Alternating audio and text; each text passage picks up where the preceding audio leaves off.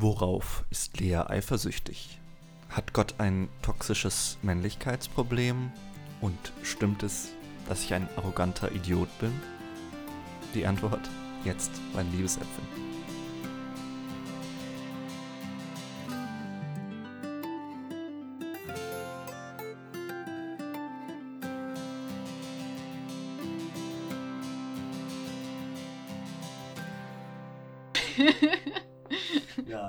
Herzlich willkommen zu unserer neuesten Ausgabe von den Liebesäpfeln. An meiner Seite, wie immer, Lea, die Jugendsexualpädagogin und Sex-Positive-Aktivistin aus Wien. Ich bin Jonas, Theologe und Philosoph, befinde mich gerade im wunderschönen bayerisch-fränkischen Deutschland und wir wollen heute über Eifersucht reden. Aber vorher, Lea, wie geht's dir? Was hast du erlebt? Mir geht's gut, mir geht's gut. Ich bin frisch wieder in Wien ähm, nach zwei Monaten Heimurlaub, also in Südtirol und es fühlt sich gut an, wieder in Wien zu sein und ähm, du kannst bei der Vorstellung mittlerweile hinzufügen, ähm, jetzt offiziell Kultur- und Sozialanthropologin, weil ich mein Bachelorstudium Okay, wow. abgeschlossen habe. ja. Sehr schön. Genau, voll. Und ich bin sehr gespannt auf das Thema heute, wohin das uns bringen wird. Und ähm, genau, ich bin bereit und ich freue mich. Und jetzt möchte ich dich auch fragen, wie geht's dir heute? Mir geht's auch gut. Ich bin äh, sehr motiviert. Wir haben ganz, ganz viel tolles Feedback bekommen. Äh, da haben wir uns sehr gefreut. Wirklich auch teils sehr berührend, äh, dass Leute uns mit irgendwie zum Einschlafen ins Bett nehmen und wichtige Denkprozesse angestoßen bekommen haben. Da freuen wir uns sehr. Schickt uns auch gerne weiterhin euer Feedback. Wir lernen gerne dazu und auch wenn ihr uns Fragen stellt, vielleicht kriegen wir irgendwann mal so ein äh, schickes QA hin und äh, beantworten unsere HörerInnen Fragen.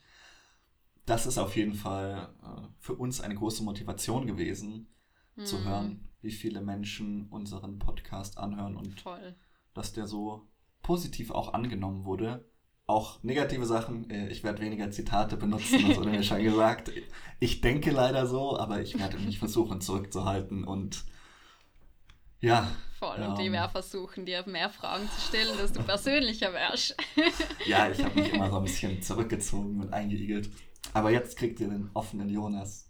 In Folge 4 ist es soweit. Sehr schön. Voll. Und ich möchte, bevor wir zur äh, Eifersucht also loslegen, ähm, hat mir ihr Jonas, du hast mir das letzte Mal äh, eine Aufgabe, Aufgabe gegeben, mit meinem Papa Mhm. im Podcast anzuhören. Und das habe ich tatsächlich gemacht. Ähm, die Situation war so, wir sind gerade beim Mittagessen gewesen, so und ähm, und ja, und dann habe ich die Masturbationsfolge sogar angemacht und irgendwann ist mir so eingefallen, ah ja, ich sprich da sehr persönlich über meine Erfahrungen Mhm. und, äh, und im ersten Moment so, als ich so erzählt habe, so, dass ich ähm, Solo-Sex mache und, und mir dabei selber in den Spiegel anschaue, ähm, war ich so, okay, das fühlt sich gerade ein bisschen seltsam an, aber mein Papa hat da so gut reagiert drauf. Also er war sehr so, aha, so ist das, spannend, interessant. Mhm, so. Und dann war das eigentlich auch eine sehr lockere äh, Sache mit ihm, das zu machen. Und das hat mich voll gefreut, dass er da die Offenheit hat, das anzuhören und ähm, sogar den Podcast unterstützt. Also ich habe jetzt endlich ein Mikrofon. Und das, was mein Papa mir finanziert hat. Und ähm, deswegen. Ja, Props an Leas Papa. Yay! Voll, ja, und das wollte ich noch teilen. So und ja, genau, dass, dass man solche Podcasts auch mit Family anhören kann. Also, ja. Ja, also da haben wir, glaube ich, beide gute Erfahrungen mitgemacht. Mhm. Mal schauen, ob das beim Eifersucht-Thema auch so ist, dass hier auch vielleicht ein bisschen weniger miniges Feld oder vermintes Feld. Mhm. Lea, wie immer unsere erste Frage, was fällt dir ein zum Thema Eifersucht? Mm, Wenn ich an Eifersucht denke, ist so, eigentlich spüre als erstes so ein Gefühl, so ein, ein Gefühl, das was ich oft nicht spüren möchte, das was ich oft so ein bisschen äh, mm, so Unbehagen in mir auslöst und so, genau so, äh, ein Gefühl, das was, ja, ich gern versuche zu vermeiden oder mir oft nicht eingestehe, dass ich überhaupt eifersüchtig bin. So, das ist für mich das Erste, was bei mir aufkommt, wenn ich mhm. dran denke. Mhm. Voll. Wie ist das bei dir? Was kommt da bei dir als erstes auf? Ich muss auf jeden Fall an mein früheres Ich denken. Mhm. Ich war auf jeden Fall ein eifersüchtiger Mensch. Das tut mir auch im Nachhinein sehr leid für mhm. damalige Partnerinnen. Aber bei mir war das so, ich wollte immer mit Frauen befreundet sein. Aber damals hatte ich natürlich auch schon immer dieses Gespür dafür, dass ich ähm, oft auch romantische Gefühle für diese Frauen hatte. Mhm. Und wenn ich dann gesehen habe, dass meine Partnerinnen sich mit anderen Männern treffen wollten oder mit Ex-Freunden oder so, dann hatte ich natürlich sofort dieses, dieses Spiegelbild, mich selbst im Kopf. Mhm. Weil ich dachte, ja, diese Männer werden bestimmt genauso Hintergedanken haben wie ich. Aha. Und da, finde ich, wird einem auch bewusst, dass Eifersucht vermutlich vor allem erstmal was über einen selbst verrät. Also wo man selbst steht ja. und so. Und wenn ich an Eifersucht denke, muss ich leider echt an mein früheres Ich denken. Ähm, man sagt gerne so toxisch, ne? Das ist so ein äh, Trendwort. Ich, ich glaube, ich war manchmal da auch toxisch und bin aber froh, dass ich da drüber hinweggekommen bin. Also für mich war das letztlich das, mhm. was auch in unserer Liebesfolge, hatten wir schon mal drüber gesprochen, letztlich meine Antwort auf die Liebesfrage war nämlich diese Entscheidung. Also ich habe erkannt, mm. vertrau doch deiner Partnerin, sie wird sich schon für dich entscheiden. Sie wird trotzdem, auch wenn sie sich mit mm. anderen Männern trifft, sagen, ja, aber ich habe, es gibt ja noch Jonas. Und wenn sie das nicht tut, mhm. dann ist es vielleicht auch okay. Ja, da muss man auch sagen, gut, dann war das vielleicht nicht gedacht für eine lange konventionelle Beziehung. Wenn sie sich in andere Männer verliebt, dann mhm. ist es auch ihr gutes Recht, ihr Weg. Und ich glaube, das war etwas, das ich lernen musste, dieses Vertrauen. Ja, ich glaube, wenn man eifersüchtig mhm. ist, muss man vor allem lernen, der anderen Person zu vertrauen. Und auf mhm. der anderen Seite würde ich sagen, die Person, die äh, mit Eifer gesucht wird, sozusagen, die hat eine Verantwortung. Mhm. Also die muss sich bewusst werden, hey, ich, ich habe eine Verantwortung für eine Person oder für meine andere Beziehungen. Und das ist, glaube ich, was, was ich mhm. über die Jahre gelernt habe und wie ich dann aus meiner jugendlichen, ungestümen, selbstverliebten, egoistischen Eifersucht herauskam äh, und damit heute eher Aha. entspannt und äh, gut umgehen kann. Ja. Aha. Voll, ich wollte gerade fragen, wenn du es an dein früheres Ich so, also von dem redest, was, was ist dein früheres Ich? Also so Jugendzeit mhm. oder? Das ist interessant, also auf jeden Fall Jugendzeit. Also so meine ersten längeren mhm. Beziehungen, so meine Teenie-Jahre aber das zieht sich schon auch ähm, in meine 20er Jahre hinein. Also wenn ich mich zurückerinnere, wann ich das letzte Mal eifersüchtig war, das ist schon ein paar Jahre her, aber das war eine ganz... Oh wow. Ja, Entschuldigung. Äh, du kannst auch gleich erklären, wann das letzte Mal bei dir war, aber bei ja, mir ja, aber das letzte Mal. Krass, okay, wow. Ich habe natürlich im Vorfeld auch mir Gedanken gemacht, wann war ich das letzte Mal eifersüchtig? Das ist keine sonderlich ja. häufige Emotion bei mir. Ähm, aber ich erinnere mich recht konkret, es war in Kroatien vor so ein paar Jahren und da war, lag ich Aha. am Strand mit meiner damaligen Partnerin und ähm, ja, so der Klassiker, ne? ich habe, äh, mir war super langweilig und ich habe dann ihr Handy genommen, ich wusste, wie man das entsperrt und aus purer Langeweile habe ich auch mhm. mal angefangen, ihre WhatsApp-Chats zu lesen. Das war irgendwie damals. Äh, oh, oh, nee, uh. wir hatten da schon ein bisschen Anarchismus. Also es, sie hätte meinen Chat auch lesen Aha. können, weil wir da recht offen waren. Ja. Wir haben zu dem Zeitpunkt auch okay. schon eine offene Beziehung geführt. Das war also eigentlich an sich kein mm. größerer Stress. Trotzdem will ich damit heute vorsichtig sein. Randnotiz. Mhm. Und ich entdeckte eben damals, dass sie mit einem ehemaligen Sexpartner sehr eindeutige Nachrichten geschrieben hat. Also die waren vor allem seinerseits sehr mhm. eindeutig, dass er halt gern mal wieder mit ihr ins Bett würde und so. Und dann waren mhm. da nachzeitlich noch Nachrichten, wo sie sich eben getroffen haben. Also ich wusste quasi, dass sie sich getroffen haben mit mhm. ihm in so einer sexuell erwartenden Stimmung. Und das war zu einem Zeitpunkt, da war, mhm. waren meine Partnerin und ich damals schon in einer ja, wir hatten da schon eine Beziehung miteinander. Ähm, und ja. das hat mich eifersüchtig gemacht. Da habe ich gefragt, okay, was ist da passiert? So, ähm, wenn ich das so lese, ja. hört sich das so an, als hättet ihr was miteinander gehabt. Interessanterweise, ich meine, es war zu dem Zeitpunkt schon geklärt, dass auch sie äh, andere SexualpartnerInnen haben darf, aber es war trotzdem eben dieses, ja, dieses Vertrauen da, dass man sagen muss, okay, ich will trotzdem wissen, was dann da passiert ist. Ja. Und ich habe es dann, um die Frage zu klären, wie mir das gelingt, halt über Kommunikation, glaube ich, gelöst. Ja. Seitdem rede ich einfach mhm. sehr viel mehr. Leider auch nicht mit allen Menschen, mhm. also ich bin da jetzt auch kein Heiliger, ja. Ich, äh, auch mir gelingt Kommunikation ja. oft nicht, aber es verbessert eine Beziehung, wenn man da, glaube ich, offen drüber redet und sagt, hey, ja.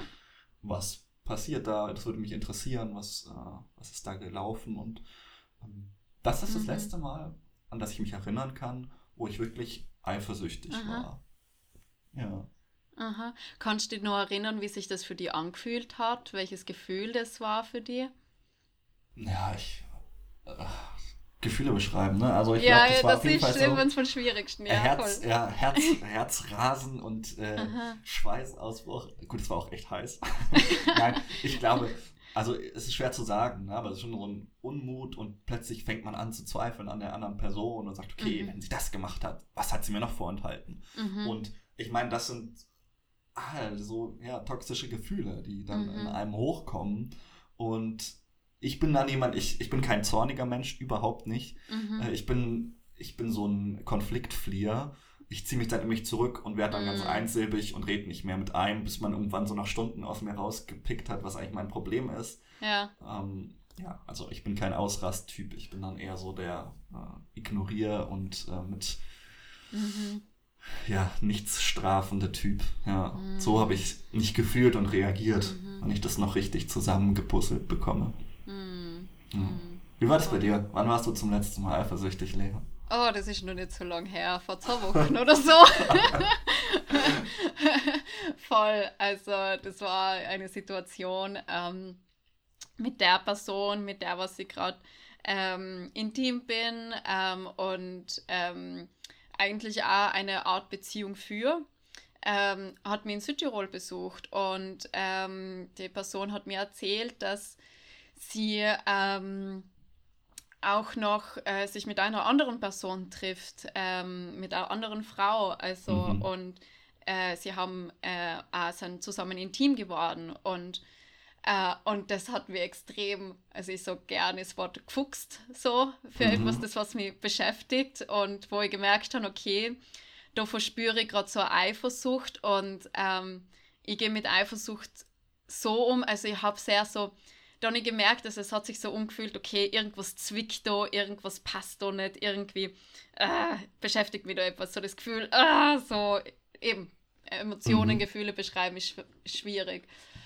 Ähm, und äh, ja, ich habe ähm, auch gesagt, dass, ich, dass mir das fuchst und, ähm, und wir haben darüber dann gesprochen, okay, warum fühle ich da anscheinend Eifersucht ähm, und für mich ist das ganz viel, also das Eifersucht auch ähnlich wie bei dir, sehr viel auch über mich selber aussagt. Also ich mhm. sehe Eifersucht eigentlich als Möglichkeit, äh, mich noch besser kennenzulernen. Weil ich denke, Eifersucht ist etwas, das was nicht die andere Person macht, sondern du selber. Und irgendwie ähm, so, du hast das schon sehr bisschen angedeutet, so Eifer ist etwas, das was man noch etwas, man strebt nach irgendetwas mhm. und das Sucht, Eifersucht, man ist auf der Suche nach etwas und bei Eifersucht passiert es ganz oft, dass man die Suche im Außen macht sozusagen.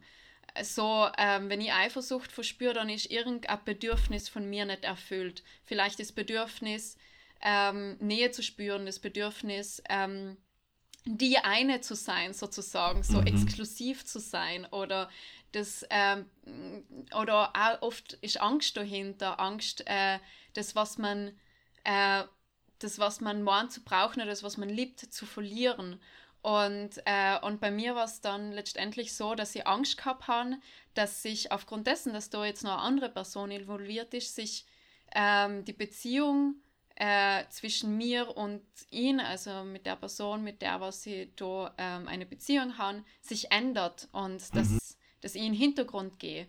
Und, ähm, und für mich war das ein eindeutiges Zeichen dafür, dass ich da ähm, meine Unsicherheit in die Beziehung rein projiziere. Also so äh, mein Selbstwertgefühl und Bestätigung und dass das etwas ist, das was eigentlich ähm, etwas ist, das was ich mir selber geben kann und sollte und nicht von mhm. anderen Menschen abhängig machen sollte. Ich finde auf jeden Fall, dass, ähm, dass man unbedingt die Unterstützung von anderen Menschen annehmen sollte und da fragen sollte, wenn man was braucht, aber ja. dass man nicht sich selber so von einem Selbstwertgefühl oder Selbstbewusstsein ähm, abhängig macht von jemand anderem. Und da habe ich gemerkt, okay, ich falle da voll in das rein.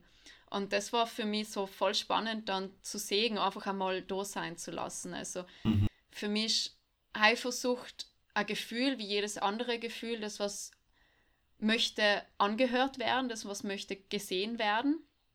Und durch das Anhören, durch das Sehen, ähm, fällt mir es dann auch leichter, mit denen umzugehen. Und das ist eben oft das Problem bei Eifersucht, denke ich, dass Menschen Eifersucht als etwas Negatives bewerten. So, das darf mhm. jetzt nicht da sein, das ist was Schlechtes. Ich mhm. darf jetzt nicht das fühlen. Und das Ding ist, das darfst du fühlen. Gefühle sind immer Ausdruck von deiner eigenen Wahrheit. Und Gefühle können nicht falsch sein. Was falsch sein kann oder richtig sein kann, sind Handlungen, was man mehr bewerten kann. Aber mhm. was du fühlst, das hat ein gutes Recht da zu sein und gutes Recht, man muss es auch gar nicht rechtfertigen. Und das ist so eine Sache mit, das was mir voll geholfen hat, mit Eifersucht umzugehen. Einfach zu sagen, ähm, okay, das darf jetzt da sein. Es ist ein unangenehmes Gefühl, weil es die dazu zwingt, bei dir hinzuschauen. Mhm. Und ähm, aber es, es kann nichts passieren. Ich denke mir immer, immer das Schlimmste, was passieren kann, ist, dass was gerade ein bisschen, also dass ich Schmerz spüre, also so emotionalen Schmerz, aber ich denke mir, okay, es wird mich nicht umbringen. So, das kann nicht passieren. Gut. Ja. Also, genau. so, wenn man sich Goethe anschaut, der junge Werther, der stürzt ja. sich dann in den Tod, aber oh. soweit äh, hoffen wir, dass, der, dass die Eifersucht noch nicht gekommen ist. Ja. ja. Aber verstehe ich das richtig, dass du dann sagen würdest, Eifersucht ist irgendwie auch so eine Art Lernpartnerin? Also hat das auch eine Funktion, die man schätzen sollte? Ähm, schätzen sollte, also äh, wie, je nachdem, wie man damit umgehen möchte. Aber für mich ist auf jeden Fall äh, Eifersucht, ich würde sagen, ähm, so eine Art Wegweiser. Ich habe mir, mhm. ähm, mir äh, für die Vorbereitung auf den Podcast mir vom Buch äh, Schlampen mit Moral äh, auf Englisch The Ethical Slut äh, inspirieren lassen. Gehört, ja. Voll, also von der Dosie Easton, ich habe keine Ahnung, ob ich das richtig ausspreche, und von der Janet äh, W. Hardy. Und ich habe jetzt die deutsche Version und ich würde voll gern ein Zitat vorlesen. Und ihr erlaubt mir ein Zitat vorzulesen, weil ich. ja, du hast auch noch einige gut, im Gegensatz voll. zu mir. Genau, und zwar äh, steht, äh, also da ist ein Kapitel drinnen zum Thema Eifersucht, Wege aus der Eifersucht. Und ähm, da steht drinnen, ein Zitat von der Deborah ähm, Anapol. Ähm, und zwar, lassen Sie Eifersucht Ihr Lehrer, Ihre Lehrerin sein. Sie kann Sie genau dorthin führen, wo Sie am dringendsten Heilung brauchen. Lassen Sie sich von ihr auf die dunkle Seite Ihrer selbst führen und aufzeigen, wie Sie sich ihrer völlig bewusst werden. Eifersucht kann Sie lehren, sich mit sich selbst zu versöhnen und mit der ganzen Welt, wenn Sie sie lassen. Und das ist eben die Sache mit der Eifersucht, denke ich. Also, dass die Eifersucht sehr viel geben kann, wenn wir es zulassen. Und so wie ganz viele andere Gefühle und Emotionen, das Ding ist halt, dass wir so ein bisschen gelernt haben, okay, so wie ein Topf, da geben wir jetzt einen Deckel drauf und da schauen wir nicht mehr ein, bis rein, mhm. bis es voll anfängt zu kochen. Und dann ist oft so, dass es dann in Wut oder in sehr tiefer Trauer oder in sehr tiefen Schmerz äh, also zu dem führen kann, wenn man ähm, sagt, okay, Eifersucht ist nicht Teil von mir. Und mhm. ich finde, Eifersucht kann und darf ähm, Teil von dir sein. Und deswegen, ich finde das so spannend, weil äh, dass du eben davor auch gesagt hast, okay, du warst das letzte Mal vor ein, zwei Jahren eifersüchtig. Und mhm. es ist sehr ähm, ja, äh, für mich so ein bisschen weit weg, weil das einfach in meiner Realität total anders ausschaut. So. Okay. Ja. Ja, ich hoffe, dass ich da nicht irgendwelche Sachen in mir tief vergrabe, die dann irgendwann wie ein Vulkan aus mir rausbrechen. Aber ganz ehrlich, also ich habe dieses Gefühl einfach nicht so oft. Ja. Ja. Sehr spannend. Ähm, und weil ich habe so ein bisschen auch, als ich ähm, mich so ein bisschen vorbereitet habe auf den Podcast, gemerkt, okay, ähm, Eifersucht und dann ist das Thema Neid auch aufkommen für mich. Mhm. Fühlst du für die irgendwie ein Unterschied zwischen Eifersucht und Neid? Also du sagst, Eifersucht ist nicht so viel da, aber Neid, irgendwie hängen die Sachen auch teilweise zusammen, kommt man vor. Ja, absolut. Also ich glaube, Neid hängt auch schon in unserer Geistesgeschichte zusammen. Äh, Das liegt schon dran, äh, das wirst du vielleicht als Katholikin gar besser kennen als ich. es gibt ja die sieben Todsünden, die hat Gregor Oh ja. I. im 7. Jahrhundert entwickelt. Und da ist eine der Neid. Und das ist aber, ich glaube, Johannes Cassian war das so ein Mönch. Es waren ursprünglich mal Mönchsregeln. Ur ursprünglich Mhm. sollten das gar nicht alle Leute machen, aber dann dachten sich die Kirchen, hey, lass das uns doch mal ein bisschen vertiefen. Und der hat quasi Neid und Eifersucht quasi enger miteinander zusammengedacht. Mhm. Und das ist sowas, wo ich sagen würde, ja, das hängt auf jeden Fall zusammen. Neidisch bin ich ähnlich selten, muss ich sagen. Mhm. Aber ich denke auf jeden Fall, der Gedanke ist interessant, dass das zusammengehört. Also dass Neid und Eifersucht zusammengehört. Dass, dass man daraus eine Todsünde gemacht hat, zeugt ja schon davon, dass man da einen gewissen Respekt haben sollte. Mhm. Und meine Intuition wäre auch immer zu sagen, nee, Neid ist erstmal etwas, was man vermeiden sollte. Ja? Ähm, weil, jetzt nicht, weil ich irgendwie sonderlich katholisch wäre, sondern eher, weil daraus sehr viel Unglück erwachsen kann. Mhm. Und ich finde es besonders schlimm, wenn quasi Neid oder vor allem auch Eifersucht als Rechtfertigung benutzt werden. Mhm, voll. Also, Mhm. weil das passiert ja schon oft, das hatte ich ja vorne auch schon angedeutet. Ich hoffe nicht, dass ich es gesagt habe, aber ich könnte es mir vorstellen, dass ich es zumindest mal impliziert habe, Mhm. dass du, dass ich Eifersucht so umgedeutet habe. Zu sagen, Mhm. ja, aber das ist doch ein Liebesbeweis. Weißt du, Ja. ich bin ja nur eifersüchtig auf Voll. dich, weil ich dich so liebe. Das zeigt doch, wie wahnsinnig wichtig du mir bist. Voll. Und das finde ich, das ist natürlich schwierig. Ähm, Wir Mhm. kommen vielleicht später nochmal drauf, wo, woher dieser Gedanke eigentlich kommt. Aber da würde ich auch wieder sagen, jeder ist für seinen Neid irgendwie selbst verantwortlich. Mhm. Äh, Es gibt eine ganz schöne Doku über eine polyamore Frau und ihre zwei Partner. Und die hat einen ganz klugen Satz gesagt, da sagt sie eben, jeder ist für seine Lust selbst verantwortlich. Ja. Und ich glaube, da, da ist was dran. Und da ist auch was dran, wenn man sagt, jeder ist für seinen Neid selbst verantwortlich. Mhm. Ich glaube, das ist nichts, wo man beim anderen, den man beneidet, sagen muss, hey, du, ähm, du bist scheiße, weil ich beneide dich. Sondern man muss immer sagen, Ja. okay, fang mal bei dir selbst an. Was, was ist es denn in dir, das dich dazu bringt, dieses toxische Gefühl zu entwickeln? Mhm. Und da würde ich so den Bogen spannen. Da würde ich sagen, da hat es nämlich schon auch was Positives. Mhm. Weil, das hast du auch schon angedeutet, Neid oder Eifersucht können auch schlichten Anzeiger für Mangel sein. Mhm. Und die muss man auch ernst nehmen. Also, wenn sich, wenn jemand jetzt nicht so pathologisch eifersüchtig ist, dass er seinen Partner oder seine Partnerin in den Keller sperrt und das Mhm. Handy wegnimmt, dann würde ich sagen, steckt da ja erstmal ein Mangel dahinter. Da Mhm. steckt auch irgendwie der Ruf dahinter, hey, sieh mich an, ja, ich will wahrgenommen werden. Mhm. Red mit mir. All das sind so wichtige Anliegen, die auch ihren Platz haben. Und es kann eben auch, das ist der Clou, ein Zeichen für Ungerechtigkeit sein Mhm. Auch das schon Jahrtausende alte Geschichte. Ja, ich meine, viele kennen das vielleicht, Kain und Abel, die Söhne von Adam und Eva. Mhm. Kain erschlägt seinen Bruder Abel, der erste Mord der Menschheitsgeschichte, sagt man Mhm. immer. Der macht es, weil Abel opfert und der hat Rindvieh zum Opfern und Mhm. Gott riecht es so gerne. Und Gott ist total glücklich und legt sich mit dem ins Bett quasi. Und Abel ist eben Kornbauer und der hat nichts, der hat nur Korn und Mhm. Gott geht darüber hinweg. Kain ist eifersüchtig auf Abel, seinen Bruder, weil, weil da eine Ungerechtigkeit besteht. Da würde man ja. Ja. auch sagen, ja, das ist doch total ungerecht von Gott, dass er sagt, ja, der eine, der arbeitet den ganzen Tag auf dem Feld, aber den ignoriere ich, weil ich mag Schweineopfer lieber oder Rinder, besser gesagt. Ja. Schweine wurden nicht geopfert. Das ist se- sowas, wo ich sagen würde, das, das zeigt doch zu Recht an, dass wenn jemand eifersüchtig oder neidisch ist, dass da vielleicht auch ein Mangel an Gerechtigkeit herrscht. Ja? Auch der verlorene Sohn ist die gleiche Geschichte. Ja. Ah, ja. Da kommt mhm. der Sohn wieder nach Hause, ja, hat das ganze Geld verprasst mit äh, Prostituierten und Feiern. Mhm. Und sein Bruder ist zu Hause geblieben, war immer brav, hat immer viel gearbeitet. Und der mhm. Vater sagt, klar, kommst du wieder nach Hause, mein verlorener Sohn. Mhm. Da ist natürlich der Bruder, der zurückgeblieben ist, der immer mhm. für den Vater gearbeitet hat, erstmal neidisch und sagt, hey Vater, ich war doch immer hier. Warum bist du denn nicht eifersüchtig auf deinen Sohn, also auch auf die ganzen Prostituierten und die ganzen Leute, die dir das mhm. Geld aus der Tasche gezogen haben, ja? Warum nimmst du den einfach unbescholten wieder auf? Mhm. Und ich glaube, da sieht man, da würden viele Leute sagen, ja, das ist irgendwie ungerecht. Das müsste irgendwie ausgeglichen werden. Das mhm. kann man so nicht stehen lassen. Und deswegen würde ich sagen, Eifersucht ist in manchen Fällen durchaus auch die Stimme des Gewissens, die sagt, hier widerfährt mir Unrecht. Das können mhm. wir so nicht stehen lassen.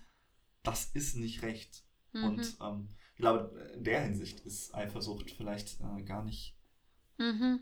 gar nicht nur negativ, ja, so wie ich sagen. Mhm, voll, voll. Ähm, das bringt mich gerade so zum Nachdenken, weil ich immer davon ausgehe, dass Eifersucht etwas ist, das was mit dir zu tun hat und, und nicht mit jemand anderem. Und mhm. ähm, ja, kann ein Hinweis sein, dass da Ungerechtigkeit da ist. Und die Frage ist für mich aber, okay, wie gehst du damit dann um sozusagen? Welche Handlung machst du dann so?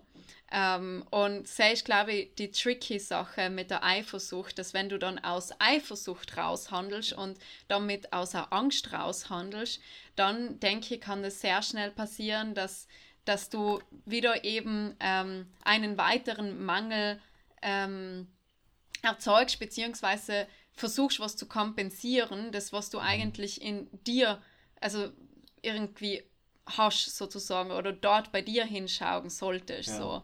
Ja. Und, äh, und nicht die Verantwortung darüber selber nimmst, so wie ich denke, dass über dass die Verantwortung für die eigenen Emotionen und Gefühle liegen immer bei dir. Du kannst dir nicht jemand anderen abschieben. Ich bin eifersüchtig, weil du das und das gemacht hast. So. Mhm. Ähm, wie du dich fühlst, ist, ähm, ist nicht die Verantwortung von der anderen Person. Wenn wir jetzt auf die Geschichte gehen von verlorenen Sohn, mhm. äh, kann der Sohn, der was zu Hause war, jetzt nicht sagen, ja, ich bin eifersüchtig, weil du das und das, also können tut das schon, aber ich denke, mhm. es bleibt auf einer gewissen Oberfläche so, ja. sondern er kann tiefer gehen und dann sagen, schon, ich fühle mich verletzt und ähm, weil ich nicht die Anerkennung kriegen kann, also von, vom Papa jetzt so, ähm, und ich wünsche mir das und das, das ist dann was Konstruktives. Aber wenn man sagt, du hast das gemacht, so die Beschuldigung, und bei Eifersucht, denke ich, geht es auch sehr viel um Beschuldigungen, so, du hast das gemacht, deswegen darf ich mich jetzt so verhalten. Mhm.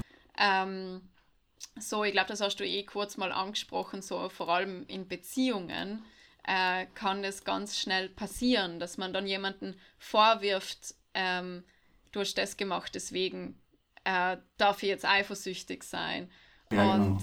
damit, denke ich, ist das wieder eine Abgabe von der Verantwortung, bei sich selber hinzuschauen. Und bin auf jeden Fall dafür, dass man Sachen anspricht und sagt, hey, das hat mich jetzt verletzt, ähm, aber nicht die Verantwortung abgibt, sozusagen, in dem Sinn. Deswegen bin ich da immer so, ja, aber da muss man also mit, mit Ungerechtigkeit, aufzei Ungerechtigkeit aufzeigen, ja, aber Vorsicht so in dem Sinn. Nicht, dass man es als Rechtfertigung wieder hernimmt so. Ja, und das ist ja auch der Clou. Ich meine, ja. der Sohn spricht ja seinen Vater an, der, der nicht verlorene, sondern der gebliebene Sohn. Und dann sagt der Vater, mein Sohn, du bist doch immer bei mir. Und du hast mhm. alles, alles, was mein ist, ist sowieso dein. Ja. Ähm, das ist ja genau wieder dieses, dieses, du brauchst nicht neiden. Ich bin ja bei dir. Mhm. Und ähm, diese, dieser Gedanke quasi, dass, dass man wieder aufgenommen wird. Mhm. Das ist ja mhm. letztlich auch die Pointe dieser Geschichte. Da stehen dann noch andere Geschichte. Das verlorene Schaf steht ja direkt daneben im mhm. gleichen Kapitel. Dass Gott sagt, ja, ich, ich suche jeden, auch ich suche erst die Verlorenen. Ich gehe nicht zu denen, die schon, äh, die schon bei mir sind, sondern ich suche die auf, die ich verloren habe und mhm. lasse 99 zurück, um das eine verlorene Schaf zu finden. Ja. Und äh, das ist sehr interessant, ja, weil so ein Gottesbild ist nicht unbedingt äh, das Einzige, das wir aus der Bibel kennen, ja. Mhm. Der Obertoxiker, würde ich sagen, ja. Das, der Inbegriff toxischer äh, Masculinity ist ja eigentlich auch äh, im Alten Testament Gott selber, mhm. muss man leider sagen. Der ist nämlich der Obereifersüchtige. Wir hatten das, du hattest das ja angesprochen, glaube ich, bei der Liebesfolge auch, ähm, mit den zehn Geboten, ja, und mhm. in den zehn Geboten, da heißt es, bei dem, wo es darum geht, dass man keine, keinen Götterbildern, keinen anderen Götterbildern dienen soll, ja, man ja. soll keine Abbilder sich machen, kein Bild von Gott, ja, und sich vor denen nicht niederwerfen, vor diesen Nichtsen, vor den Götzen, und da heißt dann eben, du sollst dich vor ihnen nicht niederwerfen und ihnen nicht dienen, denn ich, mhm. der Herr, dein Gott, bin ein eifersüchtiger Gott, der die Schuld der Väter heimsucht an den Kindern und an der dritten und vierten Generation von denen, die mich hassen, der aber Gnade erweist auf Tausende hin denen, die mich lieben und meine Gebote halten. Mhm. Da kommt genau dieser eifersüchtige mhm. Gott, menschliche Zug, wird da auf äh, Gott da Gott zugeschrieben. Ja. Und äh, das, ist, das ist tatsächlich sehr interessant, weil dieses Argument, das ich vorhin gebracht habe, mit dem, dass es ein Liebesbeweis ist, wenn jemand eifersüchtig ist, mhm. das kommt auch, hatte ich schon angedeutet, das kommt daher. Ja? Man hat mhm. es immer so gedeutet, diese einmalige Beziehung, die ähm, mhm. Adonai, also der Gott Israels mit seinem Volk hat, das ist so einmalig, dass der eifersüchtig auf Menschen ist mhm. oder auf andere Götter. Normalerweise, das kennt man ja auch aus der griechischen Mythologie, ja, die sind immer eifersüchtig aufeinander, weil die äh, wild durch die Gegend ähm, mhm. sich äh, vögeln, wenn man es äh, so ausdrücken möchte. Aber auf Menschen, äh, Menschen eifersüchtig zu sein, war den Göttern eigentlich mal bis dahin ziemlich wurscht. Ja. Und dann kommt jetzt dieser neue Gott, ja, Monotheismus, der plötzlich nur noch allein angebetet werden möchte und Israel betet die ganze Zeit Götzen an und mhm. die ganze Zeit macht sich irgendwelche Abbilder. Und dieser eifersüchtige Gott, würde ich sagen, auch dieser zornige und mhm. äh, strafende Gott, das ist auch ein Bild, das wir in der Bibel finden, das sehr viel mhm. Geschichte gemacht hat. Ja. Du bist ja, du kommst ja aus ähm, katholischen Umfeld. Mhm. Äh, hattest du mal zu tun mit dem strafenden und eifersüchtigen Gott? Habe ich damit mal zu tun gehabt. Hm, da muss ich jetzt kurz überlegen. Ähm, nicht, dass ich mich jetzt voll konkret erinnern mhm. könnte. So, darüber habe ich mir noch nicht so Gedanken gemacht. Also vor allem, das ist für mich das erste Mal, dass, so, dass ich den Auszug äh, überhaupt mhm. so gehört habe. Mhm. Und ich finde das sehr spannend, weil für mich macht es Gott menschlich. Und das finde ich mhm. etwas voll Schönes eigentlich. So, ähm, dass Gott eifersüchtig sein kann. Zwar interpretiert es, also klar, man kann es so interpretieren, wie du sagst, dass man das als Be Liebesbeweis verwendet. Äh, aber andererseits interpretiere ich es auch so, ja, Gott ist auch eifersüchtig, deswegen warum darf nicht ich auch eifersüchtig sein dürfen? Es ist ähm, jetzt nicht was Verwerfliches so und das finde ich einen schönen Aspekt, dass man sagen kann, Eifersucht ist was Menschliches und äh, auch was, ähm, was Göttliches. Und da, da habe ich mich auch äh, inspirieren lassen vom Buch Schlampen mit Moral. Sie haben ganz kurz geschrieben, dass, dass äh, Eifersucht ein Weg sein kann, ein spiritueller Weg sein kann. Weil wenn man mhm. sich wirklich mit Eifersucht auseinandersetzt, mit der eigenen, wirklich hinschaut, okay, was liegt hinter der Eifersucht, ähm, liegt es am Unsicherheit, liegt es am Angst, liegt es am Konkurrenzdenken, so wie bei Gott, dass er nur der einzige Gott sein möchte, der mhm. was angebetet werden will. Will ich in einer Beziehung auch die einzige sein, die begehrt wird, so. Und, und, ähm, und welch, warum möchte ich sein? Was ist denn da mein, mein Bedürfnis dahinter? Und ähm, wenn man sich damit auseinandersetzt, ähm, dann kann man eigentlich ein, sich das Bewusstsein oder den eigenen Horizont erweitern. Und das hat sehr stark was Spirituelles, weil in der mhm. Spiritualität geht es sehr stark um eben die Erweiterung des eigenen Horizonts und äh, eben in sich tiefer gehen. Spiritualität ist ja ein Prozess, der nach innen geht und nicht nach außen. Und selbst genau bei der Eifersucht denke ich das Gleiche.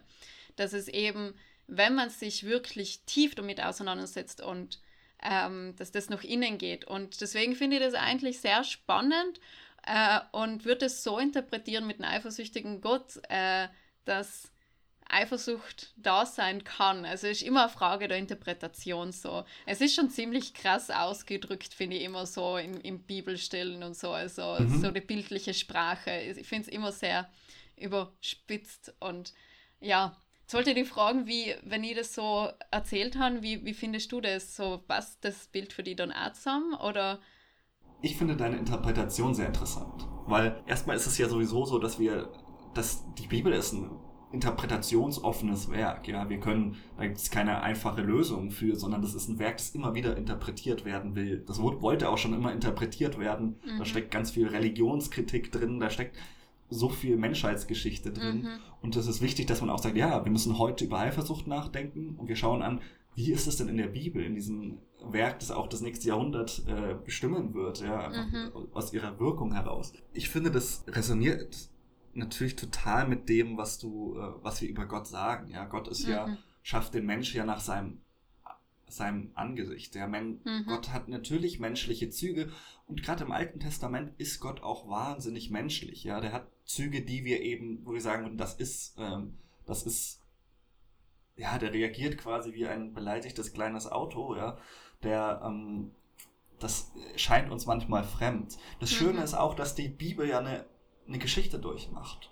Also die, die, die, fängt ja nicht an und sagt, wir haben einen absoluten Gottesgedanken, der wird jetzt theoretisch reflektiert, mhm. sondern es ist eine Geschichte von Menschen mit Gott. Mehr, mehr und weniger ist die Bibel nicht. Und da wird auch Gott an verschiedenen Stellen ganz unterschiedlich dargestellt. Mhm.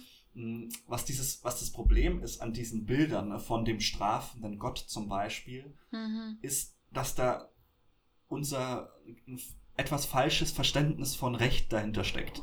Wir mhm. verstehen das heute so, ähm, so juristisch, wie wir das heute deuten, ja, dass quasi Gott für was wir tun eine Strafe äh, uns auferlegt, ja, wie so ein ja. Richter und das Gericht am Ende, da werden wir alle nochmal vorstehen und da werden wir nochmal alle, für alle unsere Sünden kriegen Voll. wir dann Gefängnisstrafe in Fegefeuer oder in der Hölle. Mhm. Da muss man sich klar machen, so haben die damals nicht gedacht. Was mhm. die gedacht haben, ist, die haben gedacht, eine Tat und die Folge hängen unmittelbar zusammen.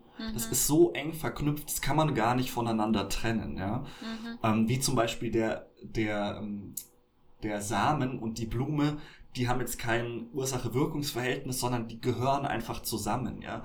Mhm. Und das ist das, worauf Gott in diesen ganzen starken Aussprüchen hinaus will. Das muss man sich immer wieder klar machen. Diese ganzen Du sollst Aussagen, ja, wie wir sie mhm. zum Beispiel in den zehn Geboten haben, ja, du sollst kein Abbild Gottes machen, heißt nur, wenn du quasi diese Gottesbeziehung eingehst, mhm. die ich mit dem Volk Israel haben will, dann wird das passieren. Deswegen sind auch gute Übersetzungen der zehn Gebote nicht, du sollst nicht töten, sondern du wirst nicht töten. Ah. Gott ist kein strafender Gott in okay. dem Sinne, Aha. sondern ein warnender Gott. Aha. Er sagt dir, wenn du dein Leben nichtsen hingibst, ja, um welchen mhm. Götzen, dann wirst du über Generationen hinweg nicht in dieser lebensbejahenden Beziehung mit mir leben können. Aha. Das ist letztlich eine Warnung.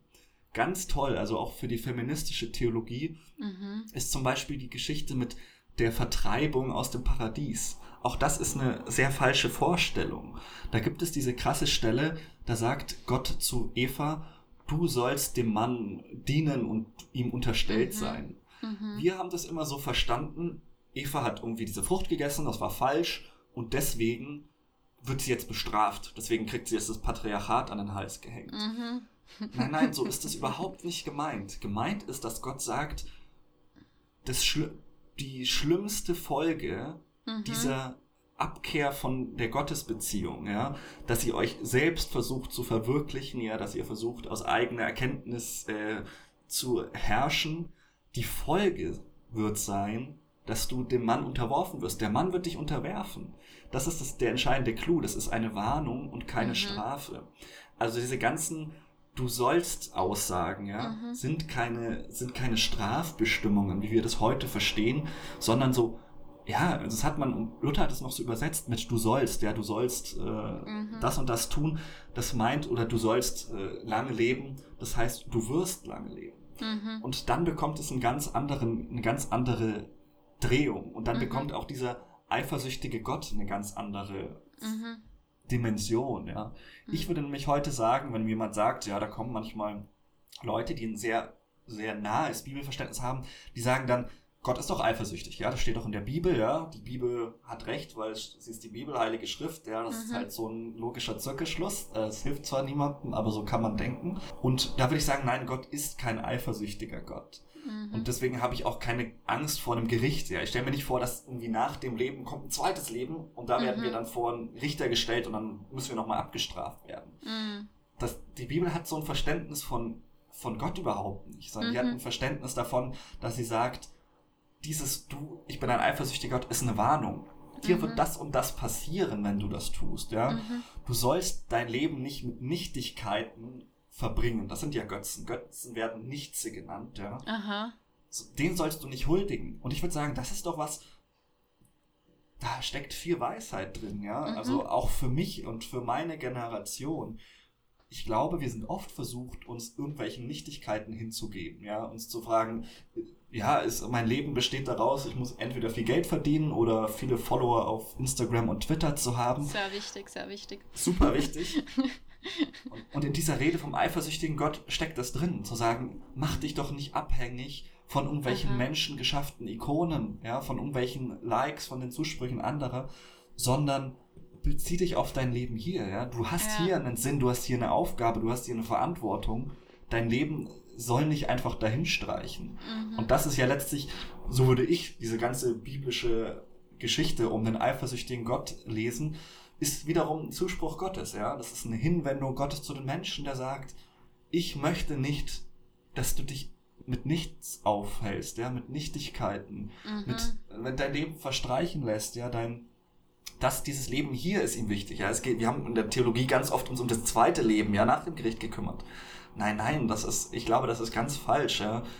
Es geht um das, Gott, wenn sich Gott überhaupt für uns interessieren sollte, dann interessiert er sich doch bitte für das Leben hier und jetzt und mhm, nicht für irgendein mhm. zweites, anderes Leben, wie auch immer das ausschauen soll. Mhm. Und ich glaube, dass dieses Gott möchte, dass wir Sinn in unserem Leben erkennen. Das mhm. steckt da drin. Und dann ist es eben mhm. kein eifersüchtiger, strafender Gott, sondern ein mhm. Gott, der sich dafür interessiert, mhm. Dass wir etwas aus unserem Leben machen. Und ich glaube, in der Hinsicht ist dieser eifersüchtige Gott für mich zu verstehen. Ja. Ähm, und das ist eine Interpretation, ja. Und Voll. ich finde auch deine charmant, äh, die ist mir neu, da müsste ich jetzt länger drüber nachdenken. Vielleicht äh, werde ich in Folgen da mal drauf eingehen. Ähm, Voll. Ich finde es ja. sehr spannend, ähm, wie unterschiedlich man die Bibel interpretieren kann. Und ich tue mir zum Beispiel mit dem noch sehr schwer, was du von eben Adam und Eva erzählt hast, das mit dem Apfel und ähm, aus einer feministischen Perspektive ist es zu sehen, fällt mir unglaublich schwer noch. Also ich, ich kann zum Beispiel die Erzählung von Adam und Eva, das ist jetzt, da mache ich jetzt kurz Klammer auf, äh, weil das hat jetzt weniger mit Eifersucht zu tun für mich geht das einfach noch nicht so zusammen mit Feminismus und auch vor allem, weil ich äh, denke, dass die Bibel vor allem von Männern geschrieben mhm. worden ist. So, und äh, deswegen passt das für mich noch nicht so ganz zusammen. Also da kann ich da einfach, einfach so aus meinem feministischen Herz nicht, nicht ja so, also so zustimmen. Aber auf jeden Fall die Offenheit zu haben, ähm, die Bibel aus die verschiedenen Blickwinkel zu interpretieren, finde ich unglaublich spannend und bereichernd so. Ja. Ähm, und auch wichtig eben. Und das hat mir auch geholfen, so ein bisschen einen anderen Zugang zu ähm, dem aufzubauen, wie ich aufgewachsen bin, also dass ich katholisch aufgewachsen bin, da ein bisschen meine eigenen Sachen rein zu interpretieren. Genau, Klammer zu und zurück zur Eifersucht. ich darf ähm, da noch äh, eine ja, kurze Rechtfertigung einschmeißen. Ja. Also definitiv ist die Bibel kein feministisches Buch, überhaupt ja. nicht. Ja, du hast sowas von recht. Das haben größtenteils Männer geschrieben, schätzen wir, wir wissen das nicht. Kein Mensch hat, also wir wissen von den Paulusbriefen, so, das sind die einzigen paar, wo wir sagen können, ja, das hat vermutlich Paulus geschrieben, ein paar ja. davon. Vom Rest wissen wir tatsächlich gar nichts, wie das mhm. entstanden ist. Fakt ist aber, dass da ganz viele super schwierige Narrative drin sind, mm. die dazu beigetragen haben, das äh, Patriarchat äh, zu, äh, zu legitimieren und Voll. weiter auszubreiten. Das Voll. möchte ich überhaupt nicht in Abrede stellen. Was Voll. nur passiert ist, ist, dass eben es eine feministische Lesart der Bibel gibt. Es gab eben mm. Frauen, TheologInnen, die gesagt haben, das kann ja nicht sein, dass der Gott, an den ich glaube, Präferenz für Männer hat, ja. Mhm. Auch Gott selbst ist ja kein männlicher Gott. Das wäre eine absurde Vorstellung, ihn in so binären Zuschreibungen zu denken, ja. ja. Ich meine, das ist sowieso ein bisschen, wenn man sich da länger Gedanken drüber macht, kriegt man Kopfschmerzen. Aber das, darauf wollte ich nur hinaus. Es Voll. gibt in der Bibel ganz viele äh, auch durchaus wertzuschätzende und die werden heute auch wertgeschätzt, Versuche zu sagen, hey, wir müssen doch hier mal schauen, ob wir nicht Gott auch anders verstehen können, weil Voll. das, so wie ihr uns den verkauft, ja, ihr alten weißen Professorenherren, so können wir damit nicht leben und das verstehe ich auch. Also ich Mhm. möchte auch keinen alten weißen Mann als Gott mir vorstellen. Das ist sowieso eine schwierige Vorstellung. Aber auch generell diese ganzen biblischen Geschichten sind eben patriarchal aufgeladen. Mhm. Aber das auch zu dekonstruieren ist Aufgabe auch meiner Generation und der nächsten Voll. Generation wird es sein, zu sagen, wenn diese Religion noch irgendwas beizutragen hat in dieser Welt, dann muss sie davon wegkommen, muss sich selbst hinterfragen, muss sagen, wo Mhm, haben mhm. wir ganz vielen Menschen Unrecht getan, ja. Und da ist viel, viel, viel Arbeit liegt da äh, vor Menschen Mhm. und deswegen, ich, ich stimme dir da vollkommen zu und das Voll. wollte ich nur noch mal korrigierend einwenden. Voll. Es ist nur interessant, dass es durchaus auch Spuren gibt, wo man sagen muss, das wurde einfach zu Unrecht auf, äh, auf den, die Bevorzugung der Männer hingelesen und das darf man sich auch nicht von Männern wegnehmen lassen. Also Mhm. Männer haben keine primäre Auslegungsgewalt äh, über die Bibel. Es ist wichtig, dass Frauen die auslegen und es ist unabhängig von Geschlecht. Jeder Mensch hat da wichtiges Anrecht darauf, dieses wichtige Werk auszulegen und da seine Interpretation mit in die Welt zu tragen. Ja. Voll. So, Voll. jetzt, jetzt darfst dem, du wieder das dem Wort. kann ich jetzt wieder zustimmen. Okay, voll. Ich wollte gerade sagen. Amen. Und das finde ich einen voll wichtigen Punkt, dass, dass ähm, also da äh, de, der Wille da ist, das eben so zu interpretieren und aufzuarbeiten, die Bibel. Also auf jeden Fall, ja, also voll. Genau. So, und jetzt zurück zur Eifersucht, was mir noch voll wichtig. Voll, was mir voll wichtig ist und auf das, was wir noch nicht eingegangen sein, ist, wir haben sehr viel über Neid und Eifersucht gesprochen. Und ich habe mir in der Vorbereitung voll schwer getan, eigentlich den Unterschied für mich zu erkennen, was jetzt eigentlich Neid und Eifersucht ist. Und dass mir aufgefallen ist, dass ich das oft eigentlich sehr häufig verwechsel und habe einmal Wikipedia nachgefragt, was äh, ja sehr gute Quelle. Ähm, ich bin großer Wikipedia-Fan. ähm, gut, es ist ja nochmal im Buch Schlampen mit Moral so ein bisschen so geschrieben worden. Ähm, und zwar, dass der Unterschied ist zwischen Eifersucht und Neid, der ist, dass bei Eifersucht ist die Angst da, etwas zu verlieren, das was äh, man liebt, sei es an Menschen, sei es äh, irgendein Gegenstand oder irgendwas. Also, dass man, man muss nicht unbedingt lieben, aber dass die Angst da ist, was zu verlieren, das, was man meint zu brauchen. Und, äh, und neidisch bedeutet, dass man auf etwas neidisch ist, das was zum Beispiel ein anderer Mensch besitzt. So, und dass man selber das nicht besitzt. Also wir haben auf der einen Seite die Angst, was zu verlieren und auf der anderen Seite ähm, eben den Neid, äh, was andere Person hat, aber ich nicht habe. So. Und das ist bei mir selber aufgefallen, dass Eifersucht und Neid so sehr oft ineinander verschwimmen. Also ich war mit meinem Ex-Partner, war ich auch so in einer Art offenen Polybeziehung und ähm, er hat mit einer anderen Frau ähm, ist er intim geworden und hat auch Gefühle für sie entwickelt und ich war da extrem einerseits eifersüchtig, aber eigentlich jetzt im Nachhinein fällt mir auf, hauptsächlich war ich neidisch. Neidisch auf sie, ähm, also auf die andere Frau, weil ähm, sie, sie war zwei Jahre jünger als ich und sie, sie war halt so voll alternativ und hat so cool ihre Beinbehaarung wachsen glatt und ihre Achselbehaarung und ich war damals, habe ich mich mit dem noch nicht so auseinandergesetzt, beziehungsweise habe da auch noch nicht das Experiment gewagt, okay, mal meine Achselhaar wachsen zu lassen und meine Beinbehaarung, was ich jetzt unter anderem jetzt mal ausprobiert haben. Aber ja, und das war ich so neidisch auf sie, weil sie das einfach so mit an Selbstbewusstsein getragen hat. Und, ähm, und eigentlich der Aspekt, dass mein Partner mit ihr intim geworden ist, auf das war ich gar nicht so, so das hat mich nicht so gefuchst, aber eher so, ähm, dass sie ist und dass sie anscheinend irgendwas in mir ausgelöst hat, das was ich nicht habe. So. Und das ist für mich der Unterschied zwischen eben Neid und Eifersucht. Ich habe ne, eigentlich nicht wirklich Eifersucht gespürt, weil ich nicht Angst gehabt habe, meinen Partner zu verlieren, weil ich ihn vertraut habe. Ähm, aber ich war neidisch auf sie und das ist für mich ganz wichtig, da ein bisschen äh, zu klären, okay, was ist das eigentlich gerade, was ich spüre, weil erst wenn ich wirklich das benennen kann und das zuordnen kann, kann ich mit dem dann auch arbeiten und dann ändern. Und mittlerweile, und das habe ich dann auch so geschafft, ich habe es geschafft zu benennen und versuche von zum Beispiel von Neid auf ähm, zum Gefühl zur Inspiration zu gehen, zu sagen, wow, voll cool, dass die das so selbstbewusst tragt und dass sie das macht und dass es Frauen gibt, die was eben so weit sein und das machen und wow, cool, ich lasse mich von ihr inspirieren, anstatt zu sagen, ich will das, das, was sie hat und oder deswegen bin ich weniger wert, weil ich das nicht habe, so, sondern ähm, cool, das finde ich schieren. Ich lasse mich eben, wie gesagt, von dem inspirieren und genau, voll. Äh, und was ich auch noch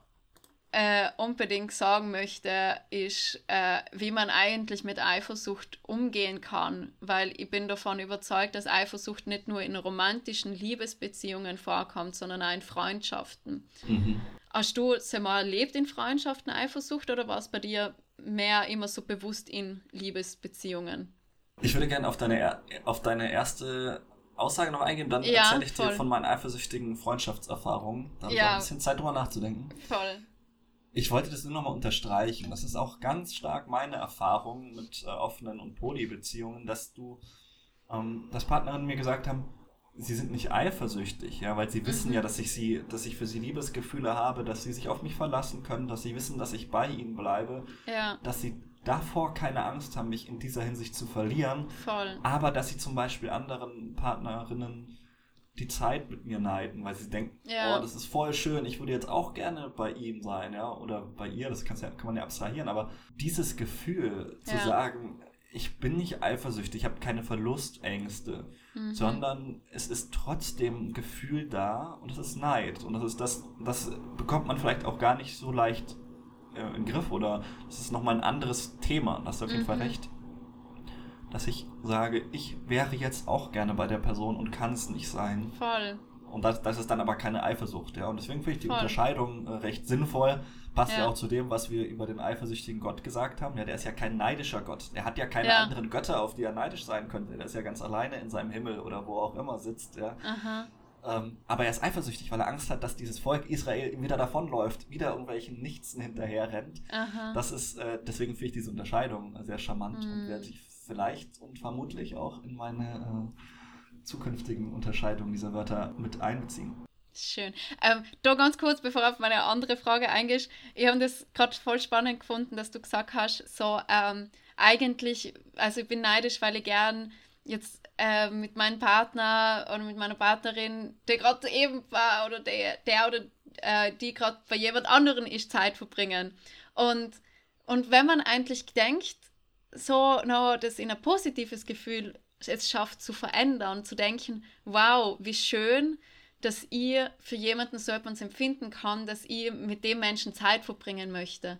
Und das ist eigentlich was voll Schönes, weil Zeit ist etwas vom Kostbarsten in unserem menschlichen Leben und dass man dann so für sich sagen kann, wow, ich habe den Menschen so gern, dass ich mit denen so viel Zeit gern verbringen möchte, ist ja eigentlich was Schönes, dass man sagen kann, ja, ich kann sowas für einen Menschen empfinden. Und es ist zwar oft schwierig, weil wir dann meinen, so, wir müssen das jetzt erfüllen, ähm, aber ich habe jetzt zuerst vor kurzem gelernt, manche Bedürfnisse, also alle Bedürfnisse wollen gewürdigt und gehört werden, aber es müssen nicht alle umgesetzt werden. So. Und ich glaube, das ist etwas voll Wichtiges, dass man würdigt, okay, das ist jetzt da, und es darf da sein, ich muss es aber nicht haben. So, das wollte ich zudem noch sagen, dass das eine Strategie sein könnte, wie man mit Neid oder eben Eifersucht umgehen kann, dass man die auch unangenehmen Gefühle als etwas Positives sieht und als was Schönes. So, und jetzt. Jetzt muss ich meine Freundschaftshose Genau, voll, das einfach. Tatsächlich gibt es das schon. Also ich weiß nicht, ob es Eifersucht ist, ja. Mhm. Aber zumindest wenn ich zum Beispiel weiß, dass ich habe ja so ein paar sehr enge Freunde, mit denen habe ich mal über Masturbation geredet, vielleicht Voll. erinnert sich die eine oder andere darüber. Und die sind überall auf Deutschland, Österreich und Umländer verteilt. Und dann sind die manchmal in der Gegend und melden sich nicht. Treffen mm. sich dann mit hm. anderen Freunden und äh, dann hört man dann so irgendwie über zwei Ecken, ja, ja, der XY war mal wieder im Land oder mhm. man sieht Bilder oder so. Und dann, ja, ist es Neid oder ist es Eifersucht, ne? Müssen wir jetzt wieder unterscheiden. Ich würde sagen, ja. dann bin ich schon vielleicht neidisch oder, ja, ich glaube eher Eifersucht. Ähm, wie auch immer. Es ist zumindest ein Gefühl da, wenn ich mhm. das erlebe, dass ich sehe, hey, die sind irgendwie in meiner Gegend, aber haben, haben nicht die Zeit oder nicht Lust gehabt, mich zu sehen. Mhm. Und da haben wir wieder ganz stark dieses, was ich am Anfang meinte, dieses Gefühl, missachtet zu werden, nicht gesehen zu werden. Mhm. Ich glaube, das ist da mhm. ganz wichtig, Voll. sich klar zu machen, hey, ich würde gerne von dir gesehen werden. Ich, ich lebe ja. hier. Willst du mich nicht mal, wollen wir uns nicht sehen? Wir sehen uns Voll. so selten. Das trifft mich und das verletzt ja. mich. Und ich habe die ganz große Gnade, dass ich mittlerweile eine so enge Beziehung zu diesen äh, vier Jungs habe, mhm. dass wir über sowas reden können. Das hat auch über 20 Jahre gedauert, mhm. aber mittlerweile sprechen wir sowas auch an und reden darüber und sagen, hey, pass mal auf, das fand ich scheiße oder da, mhm. äh, was soll denn das, wieso bist du so und so zu mir? Das hat aber lange gedauert, das war ein langer Prozess und das mhm. ist auch nicht einfach, ne? auch mit äh, Freundschaften. Aber ähm, ja, vielleicht muss ich doch mein... Äh, meine Aussage revidieren, dass ich seit Jahren nicht mehr eifersüchtig war. Mhm. Das kenne ich zumindest. Also bei, bei Freundschaften passiert mir das manchmal, Voll. dass ich äh, zumindest ins Zweifeln gerate. Dass mhm. ich mich mhm. frage, was, was willst du mir denn eigentlich damit sagen, dass du, dass du mich nicht sehen willst? Und wenn du mir nichts damit sagen willst, stellt sich mir auch die Frage, warum hast du mir denn nichts zu sagen, wenn du hier mhm. bist? Ähm, da entstehen schon auch äh, Verletzungen. Mhm die dann vor allem auch angesprochen werden sollten. Ich glaube, das ist. Voll. Und das finde ich voll cool, dass du das auch sagst und dass du das für dich erkennst, dass das auch in Freundschaften ist, weil bei Eifersucht denkt man ganz oft so an, an Eifersucht in Liebesbeziehungen. Mhm. Und, ich, und Eifersucht kann in, egal in welcher Beziehung äh, man ist, also sei es freundschaftlich, sei es eine familiäre Beziehung ist, ist oder ganz oft auch unter Geschwister ist das ja ganz mhm. häufig da, was ich so miterlebt habe.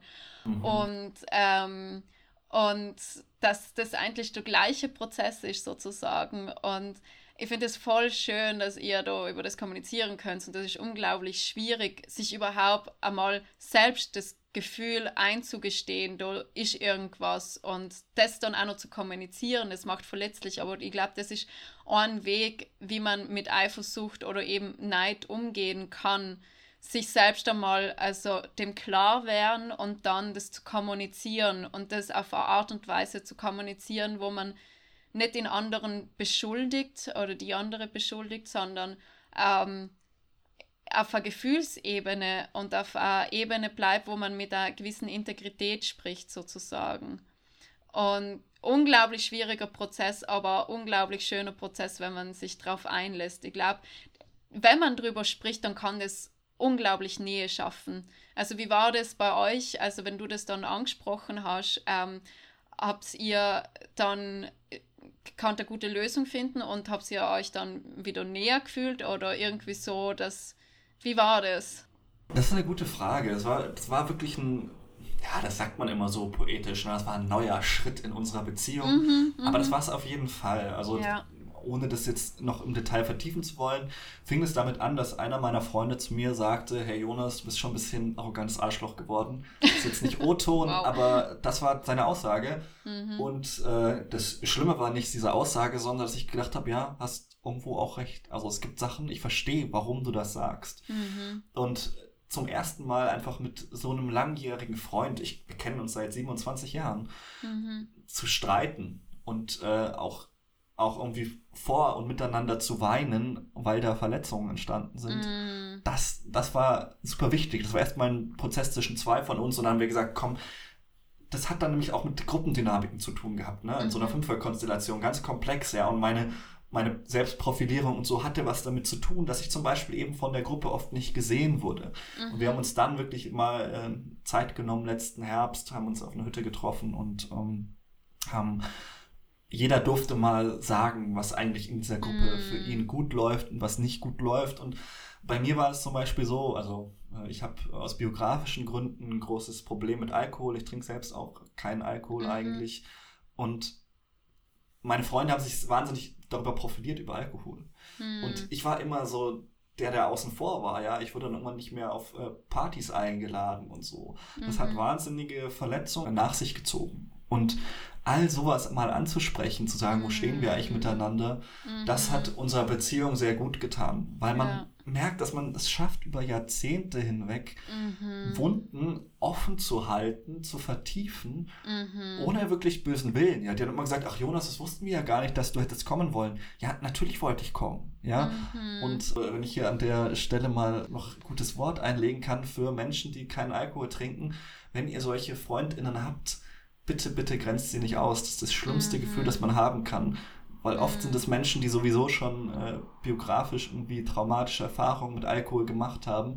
Und die Mhm. dann noch zu isolieren, ist äh, ganz, ganz äh, unangenehm. Und das hat mich Mhm. auch irgendwie tief verletzt. Und dann entstehen andere Prozesse, ja. Und irgendwann kommt man dahin, dass Leute sagen, hey Jonas, du bist ein arroganter Arsch. Und dann muss man das halt wieder entwirren und äh, wieder auseinander falten. Was ist da überall schiefgelaufen? Mhm. Ähm, Was ist da dahinter, um hinter der Aussage? Mhm. Voll. Und äh, ich möchte auch, äh, ähm, weil du gesagt hast, äh, dem, also wenn Menschen da draußen Freunde haben, die was n- nicht Alkohol trinken, ich möchte auch den Menschen Mut machen, die keinen Alkohol trinken, anzusprechen. Sie Ja. möchten gern trotzdem dabei sein. So, das, weil, wenn das ein Bedürfnis von dir selber ist, man kann oft nicht verlangen, dass die anderen das schmecken, so, was du brauchst. Absolut. Und dass man Ja. das auch anspricht. Und äh, es ist oft schwierig, solche Sachen anzusprechen, total, aber ich möchte wirklich Mut machen, äh, dazu zu stehen und äh, eben und äh, sagen, hey, ich trinke zwar keinen Alkohol, aber ich möchte trotzdem dabei sein. Es geht ja ums Gesellschaftliche auch und, ähm, und das Gemeinsame sein, voll. Genau, ja. Tja, Ah, Lea, jetzt sind ja. wir vom eifersüchtigen Gott zu den äh, Alkoholgeschichten meiner. Kindheit gekommen. Ja. Aber ich fand es äh, doch irgendwie eine schöne runde Sache mit offenem Ausklang sozusagen. Es war wieder Mhm. wunderschön. Ich hatte großen Spaß mit dir. Ähm, danke für die schöne Zeit und an unsere HörerInnen da draußen, danke fürs Zuhören. Schickt uns euer Feedback, was äh, sollen wir mal machen, was passiert als nächstes. Ähm, Mhm. wir haben schon Ideen und viele Pläne mit euch und freuen uns auf euch. Und an dieser Stelle sage ich danke und tschüss, bis zum nächsten Mal. Und ich verabschiede mich auch und ich möchte dir, Jonas, ein großes Dankeschön aussprechen für deine Offenheit heute und fürs also persönlich tief gehen, also vor allem jetzt am Ende, voll schön. Ich habe da voll mitgefühlt, so was du erzählt hast und habe so wirklich gespürt, oh, mhm, ich weiß, was du sagst, wow, mhm, ja, mhm. und ähm, und voll schön, dass du das teilst. Und auch an alle, die gerade zugehört haben, danke fürs Zuhören. Und ich freue mich aufs nächste Mal mit voller Motivation wieder dabei zu sein und gerne Fragen. Und ähm, ich möchte nochmal das Buch Schlampen mit Moral, ähm, die E- Ethical Slut empfehlen, weil da einfach Themen angesprochen werden, also nicht nur Eifersucht, sondern auch ähm, Safer Sex Sachen und, ähm, und noch viel, viel mehr. Also es klingt zwar sehr äh, äh, kinky, aber es ist eigentlich sehr viel Lebensweisheit drinnen, was da steht. Also genau. Und ja, bis zum nächsten Mal.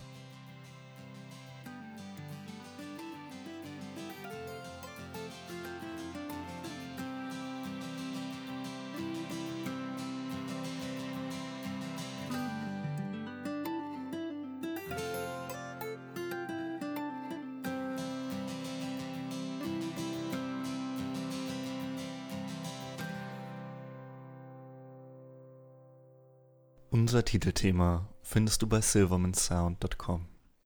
Alle unsere Liebesäpfel-Folgen kannst du auf Spotify, Apple Podcasts, Podcast Addicts und Soundcloud hören.